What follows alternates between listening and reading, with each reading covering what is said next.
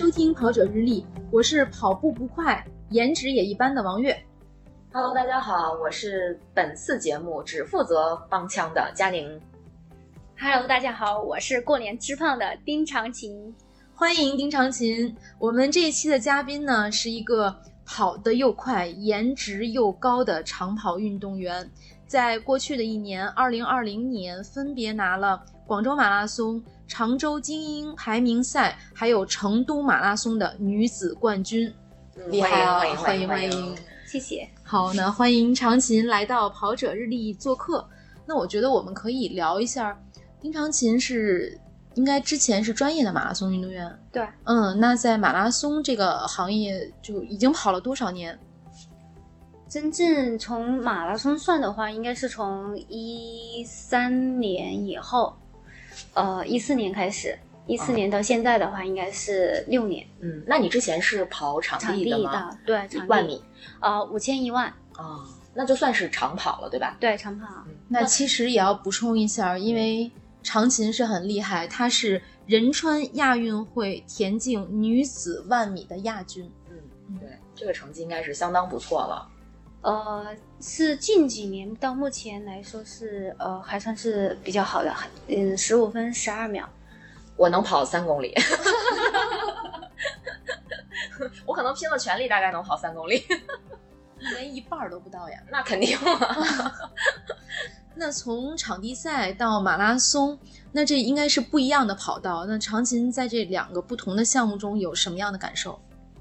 呃，跑场地的话，它是、呃绝对的速度和一定的就是能力，但是跑马拉松的话，相对来说是呃跑的是一个长距离，然后速度不会像场地那么快。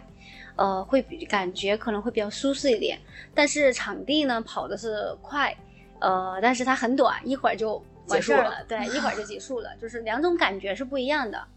呃，长跑，嗯，它可能是一下，然后马拉松它是一种坚持，然后你一直要持续的去跑完这四十二公里，这四十二公里当中，你可能会遇见呃很多问题。但是你只要坚持下去，就是中间你克服这些困难的话，坚持下去，你就会跑完这个马拉松。嗯，那相对来讲，场地赛和马拉松，你觉得你自己更喜欢哪个？呃，我个人来说，我是比较喜欢场地的，嗯，因为之前一直都是以场地为主，嗯，但是呃，随着年龄的增长，然后再加上就是马拉松，就是咱们就是全球世界的这些马拉松选手，包括什么吉普乔格呀。贝克勒啊，他们都是从五千一万转战到那个马拉松的。对，就是马拉松的选手，基本上他在五千和一万这个长跑的能力当中是要有绝对的优胜的，然后转马拉松是非常好的一个转折。嗯，就像咱们知道的，就是比较厉害的马拉松选手，嗯呃，应该说场地赛选手吧，就莫法拉，或者说翻译成法拉赫，他也是从场地转到了马拉松，但是他下一年的奥运会又要转回去跑场地了。嗯，这就是每个运动员他自己的这种体会和感受。其实嗯他马拉松的成绩也不差的，是四分两小时四分多，对，也是很厉害的。没错，但是他相对来说，可能他觉得在场地的优势长长期更大。的优势会更大，然后这样的话，他更加执着于去跑这个场地。嗯，但是感觉像莫法拉这种选手，他如果今年奥运会啊、明年哎，明就是今今年年，就是就是今年了奥运会，因为我已经错乱了，去年没有嗯办，到今年就如果说他奥运会转战到场地赛的话，其实五千一万现在感觉有比他更厉害的选手。但是相对来说，这些选选手当中来说的话，他的他只要在不受伤的情况下，他的绝对优势会更大一些。那你有没有想过，可能比如说，呃，以后再转回去跑场地？呃，没有，但是我现在是更加的喜欢路跑，就是马拉松。嗯因为它是一种会给你一种历练吧，嗯因为长跑它是要求你在一定的时间之内，就是它是很短的，因为距离就那么远、嗯。那么短，然后你会一下就跑完了十几分钟，呃，对。一万米可能就是呃三十来分钟，嗯。但是马拉松它不一样，它要求你在整个，因为它是个非常长的距离，嗯，你肯定是要超过两个小时左右，然后才才能跑完。那么在这两个多小时之中，你会遇到很多情况，比如说你会遇到撞墙，呃，嗯你会遇到痉挛呐、岔气呀、嗯呃，抽筋等等，就是各种问题，嗯呃，包括还有天气，或者是在中途就是会途中下雨呀、或者是嗯炎热啊、嗯等等情况，你要去怎么克服它，嗯然后就是去解决这些问题，然后嗯然后坚持到最后。他会给你的更多的是挑战和一种坚持的一种意志力的这种表现。嗯，专业选手也会撞墙吗？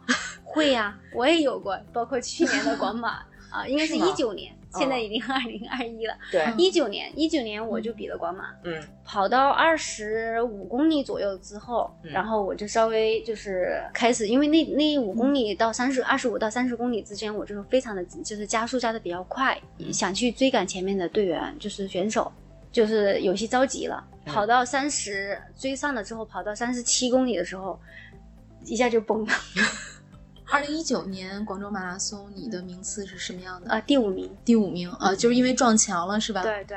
等于打乱了自己的节奏。对，当时嗯如果其实正常按跑下的话，应该是两小时三十五分左右，也是、嗯呃三十五、三十六左右。那二零二零年就算复仇成功。对，对，我们都知道你二零二零年最后拿了一个冠军，嗯其实我们就挺关注你的嘛。嗯呃，一般像电视转播，它也是会主要关注男子这个嗯第一集团和女子第一集团。对那你当时的这个广马的时候的是一个什么样的战术？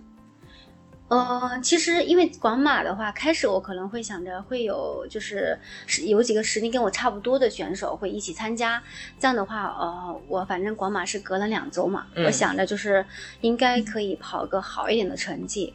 但是当时，呃，可能当天的比赛也比较多，然后呃就没有就是跟我能一块跑的选手，嗯。所以说我就就是根据自己的这种计划来了，就是呃正常的这样跑下来，就是肯定就是没有问题的。啊，只要正常发挥就是冠军，对因为绝对实力摆在那儿。没错没错。嗯运气好，然后这这也有运气的成分吗？我不觉得，还是实力说话吧。对，场地赛和马拉松这两个不同的运动，其实你这么多年跑下来，是不是也能够感受到他们中有相同的地方？有肯定有，就是其实呃它都是跑步嘛，都是嗯长跑嘛，嗯只是它距离的长短或场场地的变化。嗯正常来说，它都是一种坚持。你要在这个呃比赛过程当中，在这个跑的过程中，怎么样去坚持下去，是一种持续的。那或者说在训练的过程中，比如你练场地赛的时候，我练五千米、一万米的时候是怎么练？那我练马拉松的时候又是怎么样的一个训练情况呢？呃，训练的话会有些变化，差别还蛮大的。对，因为嗯，五千一万的话，它要求的是你的、呃能力，就是、呃最大摄氧量和你的无氧阈。嗯呃，那么马拉松它是要求你的有氧能力，嗯有氧能力的话就是它是两个区域，就是完全是不一，就是不是太相同。那相当于现在，比如说跑马拉松，那可能跑长距离、跑有氧会更多。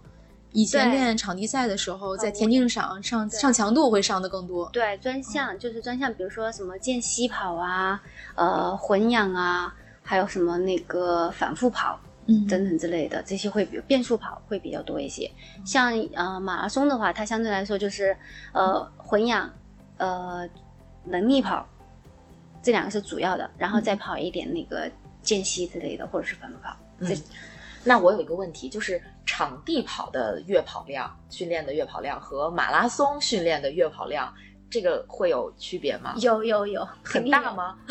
呃，马拉松相对它还是一个量的累积，它是需要一个长连线。你看，一般跑马拉松的运动员，呃，他不可能是年龄很小的选手，嗯嗯他都是有一定的累积跑量的累积对，嗯跑量的累积是要经过几年的累积之后，它达到就是相当于建房子一样，嗯你要夯实你的那个地基 基础之后，然后才能稳健的在后续的马拉松中跑出一个好的成绩。嗯嗯，那这么说的话，就是相当于马拉松其实要求的这个训练量会更高一些。对，马拉松的量会高一些，呃，长跑就是五千一万的场地跑的，它的强度会高一些，量会少一点，哦但是也不会少太多。啊，所以其实总结来说，还是以量取胜，对吗？就是这两个其实都需要上量，只不过它这个量它可能专侧重的点不一样，对对吧？就是专项会有一点，专项课会有一些改变。嗯就比如说你五千一万，嗯它可能侧重于你最多跑个三十公里，嗯呃，其他的就是比如说你一千米反复跑，嗯或者是两千、三千、一千，呃，这种到金字塔或者是地增跑之类的跑。嗯那么呃，四百米这种反复跑，嗯如果是马拉松的话，它相当于你是从要从三十公里跑到四十公里的一个累积。嗯，你肯定是要有一个接近马拉松距离的这个训练。你不可能说我跑马拉松四十二公里，我只跑个三十公里，那是不可能的。啊，因为到三十五公里还有一个难点，你还没有经历过那个难点，所以说你必须要跑到三十五公里过后，然后你才能，呃，大概的把你整个马拉松所能预见的这种状况，在你训练当中呃预见，然后在你比赛当中就可以去解决解决它。那其实就是说，像日常的这个马拉松训练，其实是会跑比这个马拉松距离更长的这个距离，是吗？就比如说，呃，平时训练可能会跑个四十几公里，或者说对三十五以上会比较多，这个占比就是会会有这种。对，它是按一个周期来的。就比如说，呃，比如说我现在呃四月份要比赛，那么在在四月份，那么那么我现在这个冬训的这个期间，嗯呃，我肯定是要从比如说二十公二十五公里，呃，第一周可能慢慢的这种上来，然后跑到嗯最后一周跑到四十公里，哦，然后再停再再调整，然后再下去再回来，就这种。那备战马拉松这个阶段，你每周最大的周跑量是多少？每个月最大的月跑量是多少？呃，我现在相对来说，因为我也一般上在上班在工作，呃，跑量的话相对来说比以前会少很多。嗯呃，一周最多的时候可能两百左右，一周两百左右，啊那一个月呢？差不多八百八百多。不到八百。那以前呢？就以前不上班的时候，以前以前是专业队运动员的话，呃，一周有时候最高的二百三，它其实没差多少。但是你要算一个周多三十公里是，那一个月人家就将近一千公里了是，但是那个不可能每周都二二百230啊！对，咱就问一个最多的、对，最大的跑量，，然后从二百一或者二百啊左右。其实这个训练量，其实就照我们普通人听啊，就觉得还是很大的，因为我们可能大部分人一个月也一个月也就跑二百，我觉啊得你不是长长琴的这个周跑量 应该是佳宁的月跑量，然后是我的年跑量 基本上是这么一个节奏。对，基本是这样的一个阶梯。那长琴现在是在贵州当老师是吧？嗯，对，我现在在贵州遵义体校，这也是我的呃母校，我就是从这个学校出去的，嗯然后在这里面作为女中长的一个教练，嗯，哦，女子中中长长跑跑教练。带的孩子大约是什么年龄的？呃，最小的有十十来岁，嗯，呃，嗯最大的四五岁。那应该孩子们心里是不是都是以你为梦想的？就是我以后就要像长琴姐姐或者长琴老师那样。有、嗯对有，他们有很多小孩就是、呃希望拿冠军，也有以我为目，就是以我为方向，呃一个目标就是呃提升自己，啊、那带的都应该是体校的孩子。体校的啊。嗯那其实是什么都要管是吗？就是从生活到这个训练到学习之类的，是都要管吗？呃，学习的话，相对来说，班主任就是文化课老师会管的多一点。嗯。我们能管的就比如说生活或训练当中，包括平时，因为像现在的孩子，他是像我们贵州这边的话，可能是留守儿童会多一些，父母很多都是在外地打工，呃，那么他基本上就是长期都是在学校，那么就是我们会从他的生活呀、训练情况呀，包括他呃学习，会多多少少都会兼顾一些。体校的孩子基本上都是住校，而且是其实是体育可能是站在就是比如他是中长跑运动员，那他可能中长跑占的比重还是挺大的，学习是占一一部分，然后训练占一大部分。嗯差不多，但是他现在都是学习一半，呃，训练一半。啊啊、一般像现在是给他们早上就是，比如说，因为早上起来会出、出一个早操，嗯就跑个多少多少公里或者是多少时间，呃，然后他们就是会洗漱一下早餐，然后上课，嗯然后中午午饭过后，下午两点半，嗯、就是训练时间会充足，训练到下午五点，嗯然后晚上他们再上晚自习。哦，那其实学习的时间还蛮多的。对，嗯，那就站在你的角度来讲，你觉得让孩子去练田径这件事儿，你是抱一个什么样的态度呢？呃，我觉得就是挺支持的。嗯其实，呃，练田径不是包括运动哈，嗯它是给人一种历练。你在会在于体育运动中就是成长，它光不是说是增强咱们的身体体质或者是身体的健康，它更多的还有一些就是因为现在的孩子比较娇弱，会这确实是会让他 变得更加勇敢嗯，呃，更加阳光，心理就是比较坚强一点，不会那么脆弱。对，这就是体育的一个特别好的点。而且你发现了吗？贵州其实是中国的一个马拉松大省，是出了不少这个知名的马拉松选手，包括现在也有很多的马拉松运动员都是在贵州进行训训练。对对对，嗯其实就是一个贵州，一个云南吧，这两个省感觉去那边训练，因为有高原，好像大家去那边训练的会比较多一点儿。对，像冬训的话，一般都会去云南，有也有去贵州的，因为相对来说这两个地方会暖和一点，然后又是带一些海拔的，嗯冬训又是特别重要的一个训练周期，所以说大家都会。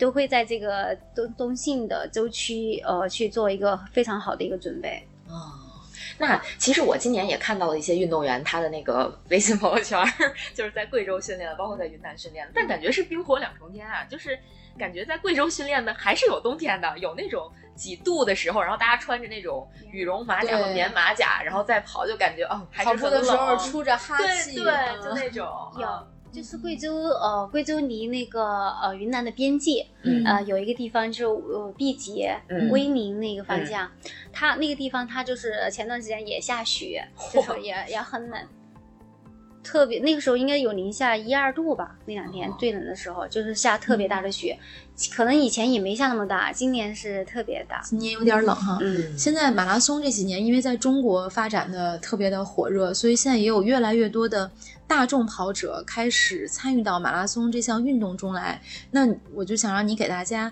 提提建议，就是不是马拉松是人人都能跑？当然是人人都可以跑。但是呃，也不是说人人都说的我我有两条腿我就可以跑，嗯嗯，跑步其实是呃有有讲究的，有科学的，也是有技巧的。嗯。呃，咱们要在跑步当中，就是去跑之前，要先知道要怎样跑，怎样才是正确的跑，然后怎样跑才能让自己不受伤，啊、然后能增加自己的体质。包括有的人他跑步不是，有的人是为了比赛取个好成绩，那么有咱们大众的很多部分的跑者，他是为了身体的健康，对，啊、那么这种的话，他就会呃要有一个科学合理的，就是一个计划，然后来进行跑。比如说我跑前要进行拉伸，呃，要呃看一下我的体重，呃身体的体质的原因。比如说我体重大，啊、我穿的这个鞋，比如说就要缓震的呀，啊、如果我是比较偏瘦型的，我要。讲究成绩的，那么我可能会穿一些比较竞速之类的鞋，这是这是在鞋的装备上面的要求。然后再就是，呃，一般刚刚进入跑步的，就是大众选手的话，最好是选选择就是每天就是三十分钟左右，刚开始就是快走当带着快跑，就是慢跑，就是慢跑。就如果你要是之前没跑过，我想开始跑步，那我最少就是每天我先有三十分钟的快走，不用一上来就唰唰跑，对是吧？避免受伤。对。嗯但是你跑前要拉伸一下，活动一下各个关节，因为身身你没有跑之前，人的身体它是没有激活的，就是嗯你的你你也是有运动的那个记忆的，身体是有运动记忆的，然后你没有运动，那么你要激活它，神经包括那个肌肉的关节啊，它会你热身之后。活动之后，它会有一个激活的部分，然后它自然而然就会进入这个运动状态。嗯让你更加的适应，然后不会受伤。因为很多跑者，比如说像冬天，他觉得上来就跑，但是很冷，你的肌肉比较僵硬。天气冷的话，你的肌肉的延展性会特别差差，然后那么你跑的时候容易拉伤，嗯容易崴一下呀或什么的，这种情况都会出现。所以说一定要在呃跑前把所有的热身啊工作做好。嗯，那我代表我这种不怎么热身的大众跑者问一个问题：就如果说我把开始的一两公里当做热身，我就跑得很慢，是不是也可以？可以的，像啊我们现、我们也会这样，就是我们前面几公里，比如说我们适当的做一下拉伸，或者说活动一下关节之后，嗯然后前面关节先活动开了，啊是吧？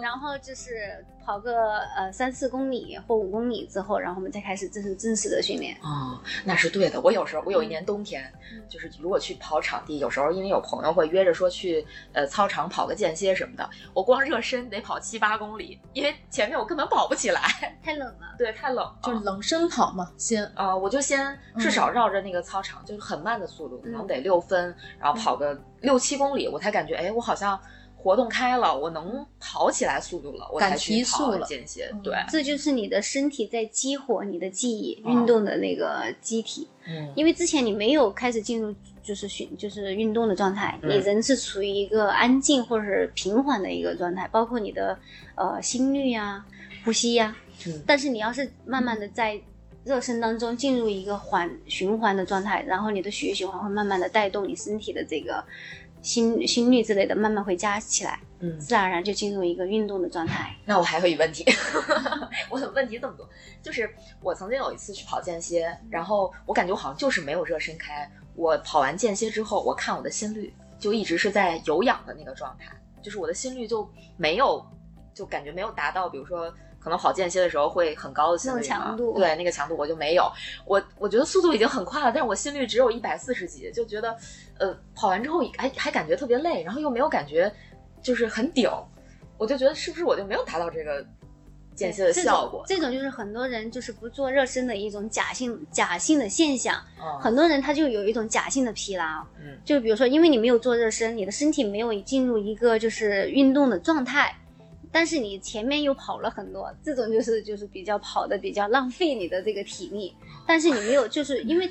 特别是你想要达到一个晋级状态的话，一定要把热身做好之后，它因为热身你做开之后，你踢腿、拉伸这些加速跑做完之后，你的那个有，比如说你今天是假性的疲劳，你就可以把它排解开了，因为你身体完全到了记忆起来之后，完全到入一个运动状态当中，那么自然而然你在跑你的间歇跑主课的时候，嗯，状态就是渐渐愈进入状态，就是越来越好。那就是说明热身特别重要。呃因为你之前没有热身，有假性疲劳，所以你顶不上去嘛，对就，白跑了，浪费了。因为。因为你前面？因为嗯你前面就一直是这种速度跑，嗯你的身体就会觉得特别的疲劳，因为你之前就是一直这种跑。嗯为什么训练当中要有一种穿插呢？就是嗯要你，呃，跑什么，比如说间隙呀、嗯呃，混氧啊，哦呃，有氧跑啊，这就是相当于你那个说你一百四的心率一直没有上去，就是一相当于你这个还是你的有氧跑，所以说你的身体它已经适应这个状态了。然后那天正就是你稍微觉得没跑起来，然后你就是一种就是不是我跑下来没有特别累的感觉，那么你这种时候就是假性疲劳。哦，那聊一个我觉得大众跑者或者说初跑者最关心的话题，就是很多人跑步是因为想减肥。跑步当然可以减肥呀、它是有氧运动嘛。完了，我是这个节目里就这么多期以来被 diss 最狠的一个人，就是你怎么跑这么多还不减肥，还不瘦？因为你没有管住嘴。哦，对，那嗯我的原因找到了，但是也有很多人确实他就跑步了，但是他也没有瘦。呃，它跟这个身体的代谢有关，还有就是呃饮食作息规律也有关系。嗯很多人不可能说一下跑一下就瘦，因为比如说特别是胖的人，他的代谢本来就慢，新陈代谢很慢。嗯那么他在平时，呃，他本来就是胃口也会比较好，因为胖的人胃口也会更好一些。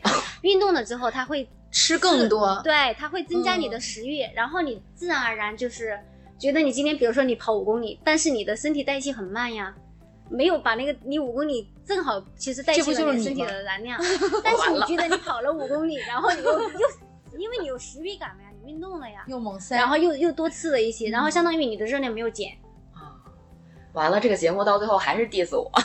对，就关于跑步很多误区，包括有很多女生说说我才不要跑步，因为我跑步的话腿会越跑越粗。嗯，对，但是其实这个我觉得腿越跑越粗这件事儿，完全可以指挥他去看多看看这个我怎么不粗啊转？播。对对对，你看看那些精英运动员，有几个是胖子，就有几个是腿粗的，对吧？都是很细溜的。我感觉中长跑是基本就是这个特点，就是中长跑的运动员都很瘦，条儿都很对，顺，都很嗯顺。对对对，确实是这样。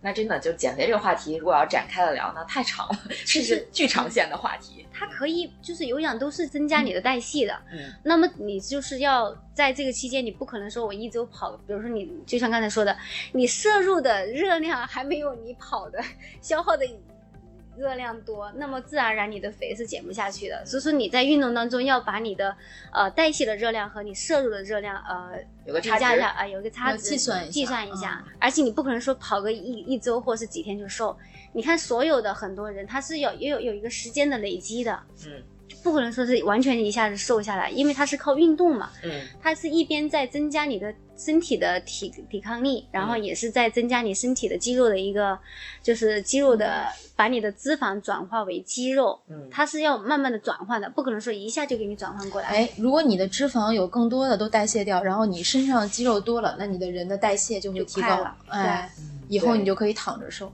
哎我我可能不太行，我就是属于那种，嗯，我今天跑了五公里，那我这五公里可以吃不少东西啊能啊。换算成好几块奶油蛋糕。对对对，然后我就去买了。的确是这样，就是感觉减肥这件事儿好像真的不能只是迈迈开腿，还是得管住嘴，是吧？就是在饮食方面，就有没有什么推荐，或者说有没有什么计划？秘籍对，就是因为对 因为长琴有多瘦，我们这是一个音频节目，大家没有办法看到，当然可以上网去搜长琴的照片。嗯长琴现在体重呢是四十多公斤，我觉得已经很瘦了，但是他说他这个是目前吃胖了的，胖了，对对，长胖了的状态，嗯。那就是穿衣服可以穿最小号啊，最小码，永远对，永远都可以买最小码。其实你们也可以，不不不，我都要穿那个 M 码，要挤一挤。因为你身高高。对，你要这么嗯想嗯，我们是占便宜的。嗯，他穿零码，他那布料少，咱买的 布料多，你知道吗？同样的价格，你是不是赚了？对，都像我这么乐观，是不是这个可能胖子就多了？那以后我就买 L 码，啊穿的布宽松，料多，对，穿的宽松一点。多得不了解。赢了。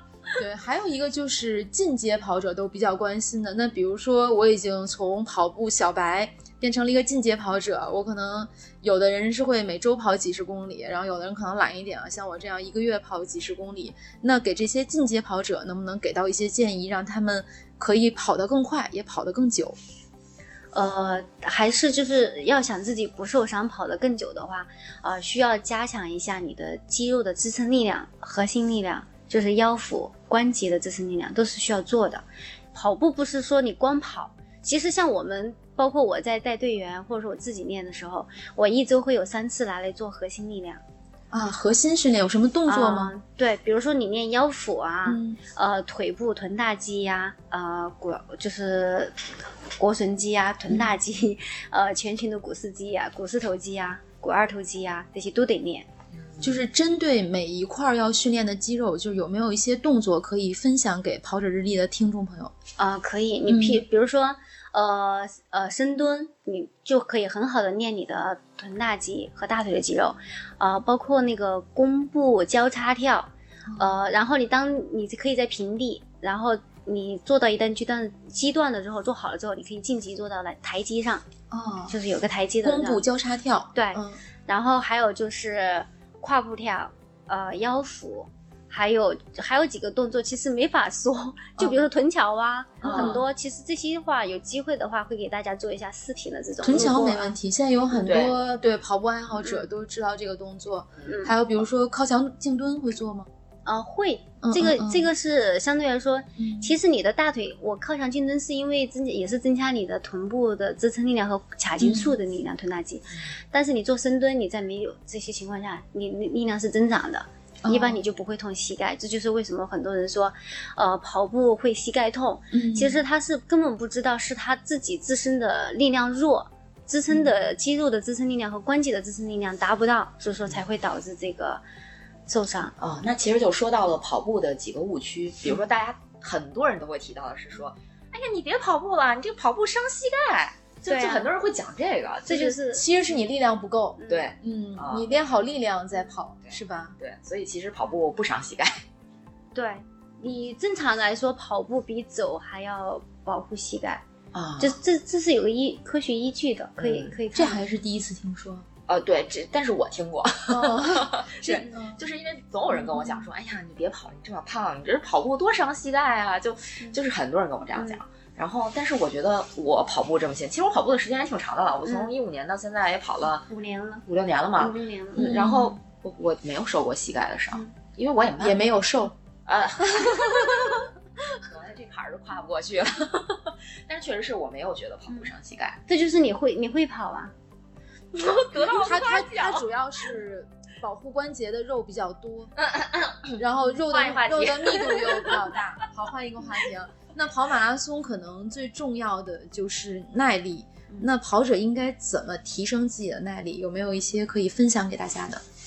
其实马拉松就是还是一个量的累积。嗯呃，你想要跑的就是，嗯，跑有氧能力更强，那么还需还是需要在你不可能像现在，比如说，呃，我想要晋级，但是我一周只跑一次两次。这不说我正？常情况下，你想要晋级的话，一周就是比如说你因为特是确实是因为工作呃原因会很忙，那么你总可以一周隔一天跑一次，嗯就是比如说一周有七天，我起码有四次的时间我是在跑。嗯然后保持你的机体的一个能力。那那么周六日任意一天，我是可以保持一个长距离，那么你的有氧能力是肯定是会提高的。在你的有氧能力稍微提高一点了之后，你要更加的晋级才能。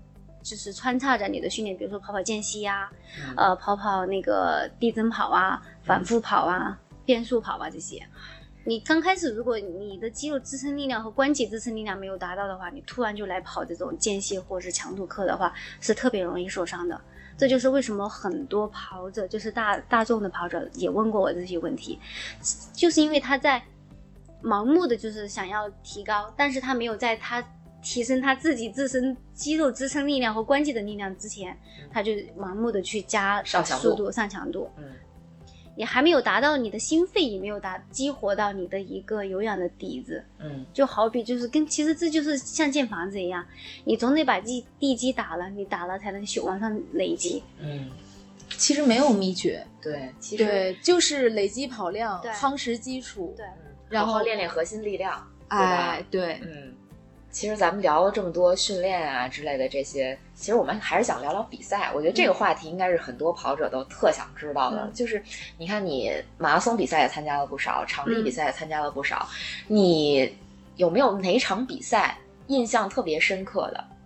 其实我觉得最遗憾的可能还是仁川亚运会，嗯仁昌亚亚运会军是吧？对亚军。嗯其实当时我是呃提前加速了，嗯那是因为我第一次跑这种场地的大赛，嗯所以说经验会缺乏一些。其实那个第一名，嗯，当时以当时那种状态的能力的话，我加一下可能还是有机会的，嗯就是加出去。因为到后面的五千米他是没有跑过我的，那真的这个嗯就是，就那是你第一次参加这种国际性的大赛吗？呃，场地大赛，场地大赛当时年龄多大？一四年，啊，那是二十来岁，挺年轻的，二十多岁，嗯，那是挺年轻的。那会儿，嗯 那就是经验不足，最后导致没有拿冠军，然后就觉得很遗憾，印象一般，往往有遗憾的都会让你印象深刻。反而是不是拿了那么多冠军，并没有觉得就是哪场 得冠军的这个比赛印象特深刻的。对，其实那个时候是什么样的？得不到的永远在骚动。对主要是那会儿其实也是有目标的，可能我也是那种比较有情怀的人。嗯然后我我练体育之后，当我慢慢的达到一个层，就是一个平台之后，我就会有目标。嗯我之前的目标，就比如说我进入国家队之后，我的目标是我要如何的追赶上黑人，嗯因为在这几个人种当中，黑人的先天条件是特别好的。对，那么我是以他们为我的就是目标方向，嗯然后我与拉他们的距离越近，那么我的成成绩就会提高的越好，然后我才能就是完成我就是升国旗的那种、呃，为国争光嘛，吧？对那种其实进入国家队，很多人很多这个嗯运动员都是想为国争光的，我觉得，对。对吧？我当初就是一直就是奔那几年就是一直是奔着这个目标、这种理想去做的，因为我是觉得我既然选择了这个，那么上天已给了我这么好的这种天赋或者这种条件，那么我就想要就是把自己的自身价值给体现出来，然后确实是想要升就是升国旗、奏国歌那种感觉。对，其实我觉得那种时刻，别说你们这些真正去比赛的这些选手了，就是我们这些坐在电视机前的这些观众，其实看到升国旗、奏国歌，我们自己的国家的运动员站在这个第一的领奖台上，我们都特激动。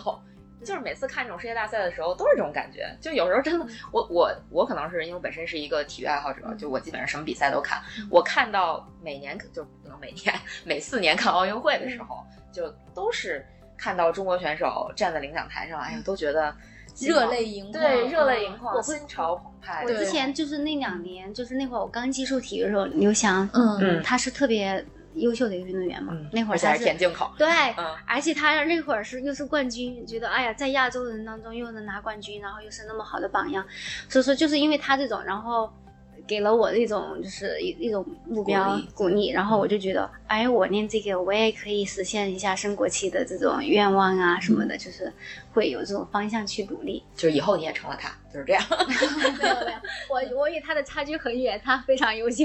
你也很优秀，这种可以盖章。对，再问一个很多听众朋友都特别关心的话题，因为现在在很多比赛上都能够看到长琴和关思阳在撒狗粮，因为两个人可能会双双拿奖金，是吧？有很多比赛都是那种高糖的，特别甜。你们俩是什么时候谈的恋爱？这是不是改夫妻剧场了？